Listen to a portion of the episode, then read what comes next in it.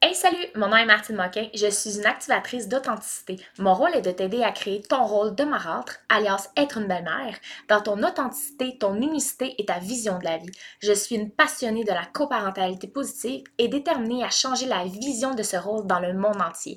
Ensemble, co-créons ce rôle dans l'amour et l'authenticité. Bon épisode!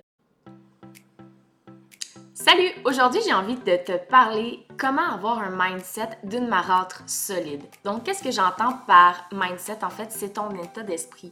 Qu'est-ce que tu peux faire pour développer un état d'esprit puissant pour t'aider dans les journées qui sont plus difficiles dans les familles recomposées?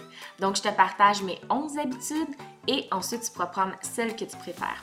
Donc, mon habitude numéro un, en fait, c'est d'être matinale. Pourquoi est-ce que j'aime être matinale? Je peux créer du temps pour moi. Je peux préparer mon esprit aux journées de famille recomposée. Je peux préparer mon esprit quand il y a des jours qui iront moins bien, quand il va y avoir des crises, quand je vais me disputer avec mon conjoint. Ça me permet aussi d'avoir du temps pour moi, de connecter à moi. Qu'est-ce que j'ai envie de faire? Qu'est-ce que j'ai envie de ressentir? Qu'est-ce que j'ai envie aujourd'hui pour ma journée pour que ce une journée dans mon plein potentiel? Et aussi, je peux planifier ma journée. C'est tellement important pour moi de pouvoir planifier ma journée, de planifier qu'est-ce qu'on va faire, qu'est-ce que ça va être les soupers, pour pas arriver au dépourvu et pas être capable de savoir qu'est-ce qu'on fait. Mon habitude numéro 2, c'est de pratiquer la méditation de pleine conscience.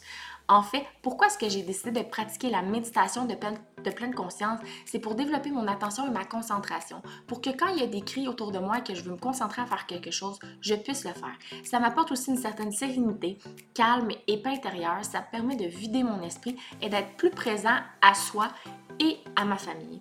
Mon habitude numéro 3, en fait, c'est de pratiquer la, gratitude. Pourquoi est-ce que je pratique la gratitude? C'est pour être positive, attirer la, la, la positivité autour de moi et surtout être motivée. De me libérer de certaines choses, de me, libérer, de me libérer de la négation autour de moi, de me libérer des moments qui sont plus difficiles. Ça me permet aussi de créer et renforcer mon lien social avec les enfants. Donc, si jamais c'est plus difficile, si jamais il y a des journées où est-ce que les enfants ont une bad attitude et que j'essaie de si je me sens vraiment pas bien là-dedans et que je ne pratique pas la gratitude, je vais être négative. Donc, c'est sûr que d'avoir une, discussion avec des gens comme des enfants, surtout des enfants qui n'ont pas développé en fait leur plein potentiel et qui n'ont pas développé leur cerveau d'adulte dans la négation. Quand j'essaie de discuter avec les enfants que c'est juste du négatif, eh bien, c'est sûr que je n'aurai aucune communication authentique et bienveillante. Donc, la gratitude me permet de voir tout ce qu'il y a de beau dans ma vie. Pourquoi est-ce que je suis gratifiante dans ma journée? Qu'est-ce que j'apprécie de ma vie? Donc, je fais ça à tous les jours. Je trouve 20 choses pour lesquelles je pratique la gratitude. Que ce soit euh, d'apprécier ma journée, que ce soit d'avoir apprécié un petit moment avec les enfants. Donc, je pratique vraiment ça à tous les jours. Ça me permet d'avoir une meilleure santé physique et mentale parce que je me concentre sur le positivisme au lieu de me concentrer sur le négativisme. Mon habitude numéro 4, c'est me fixer des objectifs qui soient soit familiales, soit personnels. Parce qu'on s'entend, pas parce qu'on est une marotte qu'on doit s'oublier au même titre que les mamans ou les papas. En fait, ça me donne un sens à ce que j'ai envie de faire. Est-ce que c'est des projets professionnels? Est-ce que c'est des projets personnels? Est-ce que c'est des projets familiales? Ça me permet de gérer mon temps entre les enfants, priorité mes tâches. Est-ce que qu'est-ce qui est important? Le souper, les devoirs, mon entreprise, ma lecture faut savoir gérer son temps. Ça me permet de savoir aussi euh, qu'est-ce qui est important dans ma journée, comment est-ce que ça me motive, comment est-ce que je peux me stimuler, évoluer, avancer, changer dans ma famille recomposée. Parce que même dans la famille recomposée, c'est important de se fixer des objectifs. Quels sont vos objectifs? Est-ce que tu as envie de bonheur? Est-ce que tu as envie d'aller en voyage? C'est tous des objectifs à prendre en considération. L'habitude numéro 4, en fait, c'est de pratiquer la visualisation. Pourquoi est-ce que je pratique la visualisation? C'est pour améliorer mes performances, ma concentration. Donc, si j'ai mon objectif de business dans ma tête, je m'imagine déjà avoir acquis certaines connaissances, déjà avoir atteint mon but pour pouvoir m'aider et me diriger dans mes objectifs. Ça m'aide aussi à me préparer à certaines situations, à gérer mon stress puis à garder ma motivation tout le temps. Si j'ai envie euh, la semaine prochaine d'aller faire une activité avec les enfants, je pratique aussi la, visualisation.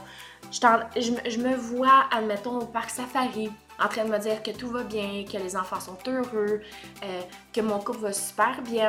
Je m'imagine vraiment beaucoup la gratitude dans la visualisation afin que ce que je vois puisse en fait arriver parce que c'est sûr que si c'est plus difficile. Tu sais, des fois, c'est plus difficile de de faire des activités en famille parce que souvent ça peut être de la chicane, ça peut être beaucoup beaucoup de problèmes. Mais si j'imagine en fait que c'est positif, je pars déjà dans un état d'esprit qui est pas mal meilleur. Mon habitude numéro 6, c'est de pratiquer une activité sportive. J'ai besoin de pratiquer du sport dans ma vie pour mon mental, pour ma santé, pour aider les enfants à voir aussi c'est quoi avoir une vie dans son plein potentiel et une vie en santé. Ça, ça m'aide à améliorer mes capacités mentales, ça m'aide à focuser, ça m'aide dans la rigueur et la discipline, puis ça prouve aux enfants que c'est faisable. Ça aussi ma confiance en moi, que ce soit dans mon rôle de marade, dans mon rôle d'entrepreneur, dans mon rôle de femme. Et souvent, quand je fais une activité sportive, ça me vide l'esprit.